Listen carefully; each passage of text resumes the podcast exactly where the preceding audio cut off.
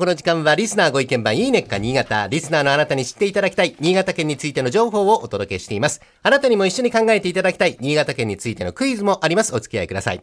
え今日のテーマは白根大凧合戦ですね。え新潟駅から車でおよそ40分、新潟市南区白根地区に伝わる伝統行事なんです。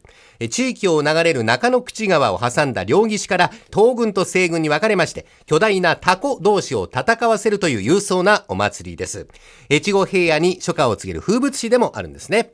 白根大凧合戦の歴史、江戸時代まで遡る300年近い伝統があります。タコ合戦の起源はいろいろあるんですが、中野口川の堤防改修工事の完成を祝って挙げたタコが対岸に落ちちゃいました。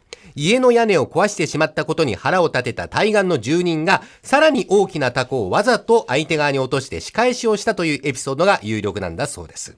合戦の舞台、川幅80メートルの中野口川です。東軍と西軍に分かれて対戦。それぞれの軍には町内ごとに構成された東軍6組、西軍7組が控えておりまして、それぞれの組、伝統を受け継ぎながら工夫を凝らして作りました自慢の大タコの数々で戦います。タコの大きさおよそ縦7メートル、横5メートル、畳で言うと実に24畳分。これは東軍のタコの大きさで、西軍は小回りが効くように一回り小さいサイズになっております。で、タコ合戦と言いますと、タコ同士を上空でぶつける様子を思い浮かべると思うんですが、白根大高合戦はそれだけではないんですね。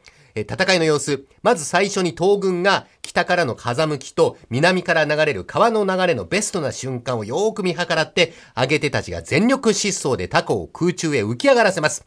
で、西軍の岸に向けて低めに川の水面ギリギリで相手を待つ。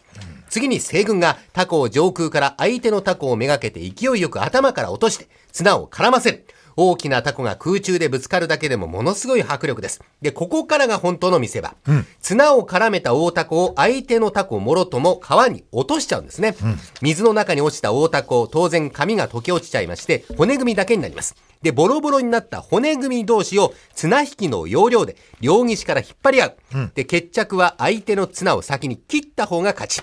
力を込めた引き合いの行列は堤防の下まで何十人何十メートルと続いていきます。で、とうとう綱が切れた瞬間、勝った組の人たち大興奮。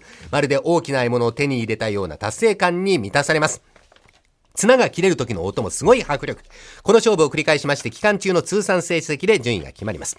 白根の人たちが1年間かけて準備してきた熱い魂が花開く大田港合戦。今年は6月5日木曜日から9日月曜日まで5日間のネットが繰り広げられます。ぜひ現地で生の迫力を体験してください。ではクイズに参ります。今日はタコに関するクイズ。かつてタコはイカと呼ばれていました。うん、特に関西では紙の飛びと書いて、イカのぼりという呼び方だったと言われております。紙の尻尾を垂らしてゆらゆらと舞う姿がイカに似ているからなんでしょうかね。現在もタコをイカと呼ぶ地域があるそうですけども、全国的にはタコという名前が一般的です。イカがタコと呼ばれるようになったのは江戸時代、ある出来事があったからという説があります。それはどんな出来事だったのでしょうか。かあの、イカ登り、つまりタコ揚げは庶民の娯楽の一つで、お正月に限らず年中揚げられていたそうなんですね。うん、で、江戸や京、大阪など各地で盛んになって大人が夢中になる遊びとなりました。うん、このイカ登りブームが徐々にエスカレートしてしまったというのを、まあヒントとして、えー、うん、受け止めていただければわかるかな。真鍋さん。もうみんなイカ登りをやりすぎて、はい。飽きた。飽きた。飽きちゃう。飽きたから売れなくなって、ええ。で新しい策としてタコとして売り出した。あの目先を変えた。目先を変えた。売る方が目先を変えた。大竹さん。まあ加熱したらねやっぱし、はい、あの禁止されるだろうねと思ってね、うんうんうん、加熱しすぎて、まあ、問題があちこちでまあ喧嘩みたいになっちゃって、はいまあ、禁止されたんだね。はいはい。はい、だから、禁止されたらもう上げられなくなっちゃって、じゃイカ登りがタコならいいんじゃないかと。禁止されたから、うん、なるほど。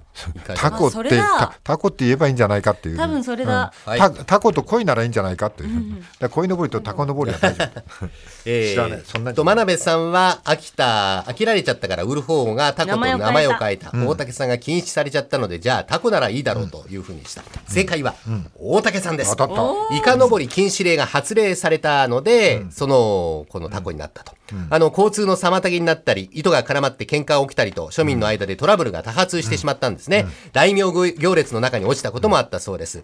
それでも人々は、大変ですよね。イカ登りやめたくないわけですよ。で、これはイカ登りじゃないんです。タコですと。苦し紛れの言い訳をしたというところから、タコと呼ばれるようになったということなんですね。あの、アメリカ・ワシントン州にある世界タコ博物館で、先ほどご紹介した白根大タコ合戦が殿堂入りを果たしたというニュースが入ってきました。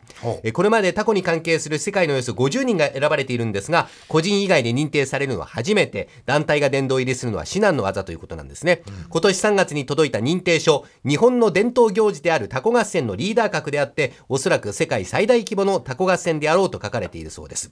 え白根の大タコは海外でも20カ国以上で挙げられているそうで、そうした実績や関係者の努力が実を結んだのではないかということですね。